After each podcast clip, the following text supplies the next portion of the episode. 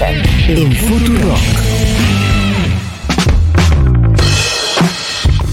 8 y 28 dice el reloj, 3.2 dice el termómetro de la ciudad de Buenos Aires. Y no vamos a ir a Jujuy porque como venimos contando desde hace varios días la situación complicada de tensión, de represión no cede aunque se haya calmado la difusión en algunos medios, así que queremos viajar hasta allá porque además hubo algunas novedades de detención en los últimos días y queremos conocer un poco el panorama. Vamos a hablar con Mariana Vargas, abogada de algunos de los detenidos en Jujuy, los detenidos entiendo que en Alto Comedero, pero ella nos va a contar detalles. Mariana, Florencia Halfon te saluda, ¿cómo te va? Buenos días, ¿qué tal? Muy bien por aquí. Gracias por atendernos. ¿Qué nos puedes contar de las noticias de las últimas horas? Mira, eh, lo que tenemos son nueve personas detenidas el jueves pasado, eh, bueno, donde se allanaron las casas y fueron con órdenes, digamos, de detención, eh, acusando por los mismos delitos que se había acusado a los que habían sido detenidos en la represión del 20 de junio. ¿Sí? Eso es una tanda, para decirlo de alguna forma, de detenciones que tenemos hoy. Eh, el día anterior, la tarde anterior, se había detenido a tres personas en Humahuaca por los incidentes, para decirlo de alguna forma, ocurridos en la municipalidad de Humahuaca que le costó un ojito ¿no? a Joana, eh, que es uno de los tres chicos que perdieron el ojo eh, con la represión. Eh, ellos están imputados por sedición, privación ilegítima de la libertad. En realidad había una orden de detención. En los dos casos, tanto en la detención de los nueve del jueves como de los tres de Humahuaca, en realidad hay órdenes de detención para 20 personas en cada lugar. Pero no lograron detener a todos y todos están, diría yo, guardados hasta ver que aclare un poco la situación para presentarse y regularizar, ¿no? Eh, y después hay otro detenido, que es el abogado Nayar, que fue también imputado por sedición, que es un abogado que iba a asesorar a los cortes de ruta, donde estaba la gente, en Perico, en otros lugares, y planteaba eh, el tema de la intervención federal y estaba juntando adhesiones y firmas para que esa sea, digamos, una de las salidas empujadas por un sector. Eh, esa es la situación que tenemos hoy. Hoy tenemos a todos detenidos, estas personas. Tenemos prisión preventiva para los tres de Humahuaca por 30 días, eh, supuestamente por proteger a las víctimas, ¿no? Eh, y en realidad las víctimas han hecho una declaración y han presentado en el MPA planteando que no han sido víctimas de ningún delito. ¿no? cometido por, por esa gente y que no han denunciado incluso. Ahora, Mariana... por lo tanto, ahí eh, tienen un problema, digamos, en relación a, lo que se imputa, que es siempre un atropello, ¿no? Te quiero plantear dos eh, asteriscos. Por un lado, vos decís, hablabas de los primeros casos acusados por los mismos delitos que ya habían detenido a otros. ¿Qué querés decir con eso? a ver si te entiendo bien. Eh, el 20 de junio, cuando fue la jura a escondidas de la Constitución, ¿no? hubo una feroz represión por la movilización que se había dado y ahí fueron, a ver, por, decirlo de alguna forma, cazando gente en medio de lo que fue una represión de horas y detuvieron a más de 60 personas. Esas personas fueron acusadas eh, por daños, atentado y resistencia a la autoridad, estragos, lesiones leves. Eh, y fueron liberadas en ese mismo día y al otro día.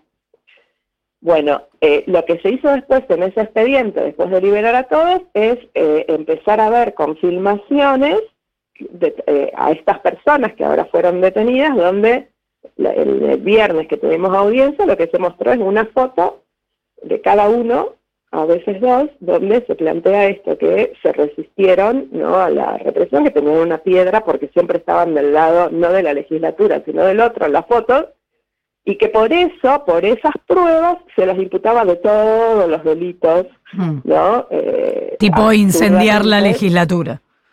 ¿Cómo? Tipo incendiar la legislatura. Exacto, incendiar los autos, por ejemplo. Vos fíjate qué paradójico que una de las personas que está detenida y es acusada de incendiar los autos, resulta que es el que claramente venía diciendo en todos los medios, nosotros apagamos el fuego que los infiltrados estaban prendiendo, los corríamos del lugar, evitamos que exploten más autos, incluso Santiago Zamora, en realidad a él le quemaron el auto. O sea, eh, plantear, digamos, que porque en realidad después se plantea, el fiscal planteó, el tema es que son cabecillos. A ver, si vas a ser cabecilla de una situación cuando en realidad la evitaste y encima te quemaron tu propio auto a tres cuadras de la legislatura, digamos, es muy absurdo. Ahora te quiero eh, plantear este segundo asterisco porque me parece que es lo más estructural, que es a partir de la aprobación de esta nueva constitución con las características que ya sabemos y lo que vos venías relatando, y que por supuesto eh, eh, por eso hay numerosas protestas en distintos lugares, pero a partir de lo que dice esa legislación, está bastante más permitido ahora por constitución que sea muy arbitraria esta, este universo de detención.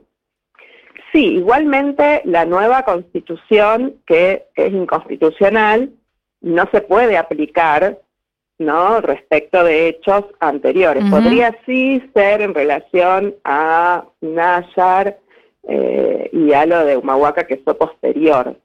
Eh, lo que pasa es que igual sigue siendo el Código Penal lo que rige, digamos, o sea, podría ser en relación a las contravenciones que sí haya eh, una mayor, digamos, persecución, porque bueno, se ha, eh, se ha incorporado en la nueva constitución provincial el tema, el rango constitucional, valga la redundancia, del código contravencional, que en realidad está muy cuestionado porque es una legislación penal que hace la provincia y que en realidad está reservado, es una cuestión reservada al Congreso de la Nación. Sí, pero lo digo porque en las entrevistas que Gerardo Morales dio para explicar, justificar o como lo querramos ver, eh, la decisión de arengar esta constitución tenía que ver con esto. Bueno, quienes hagan cortes, quienes generen desmanes, quienes eh, encabecen esas protestas en las que se hizo eso, van a ser buscados y van a ser detenidos. Y después las pruebas sobre eso, bueno, cada uno es como... Eh, lo que quiero decir es, eh, esto habilita algo que no sabemos dónde termina. No, a ver, eso está claro. O sea, el, eh, el problema es que tenemos hoy la vigencia de una constitución, digo, centralmente en relación a lo que prohíbe o permite esta constitución provincial nueva que decimos que no está vigente, porque entendemos que la que está vigente es la del 86, porque ni siquiera fue convocada conforme la propia, no digo la, convencional constituyente ni siquiera fue convocada como la propia constitución mandaba, o sea, no se hicieron las publicaciones siquiera debidas hmm. para que esto pueda tener vigencia y rige la del 86, esto lo sostenemos de la multisectorial. Eh, pero en realidad el tema es que esta nueva constitución, sacando el tema penal, que es otro tema porque ahí ya sí es el Código Penal de la Nación y no se puede otro y si se hace otra cosa es ilegal, eh, el punto es que en realidad sí limita el paro, eh, la huelga, digamos, te diría que prácticamente prohíbe la huelga docente. Lo que hace también es prohibir los cortes de calle, ¿no? Eh, y después el tema es que habilita el despojo, ¿por qué? y por eso se ha planteado una acción de inconstitucionalidad ya de las comunidades, porque en realidad plantea que las tierras fiscales son para producción y trabajo. Y el problema es que las tierras fiscales en Jujuy, donde está el litio, son tierras que pertenecen a las comunidades.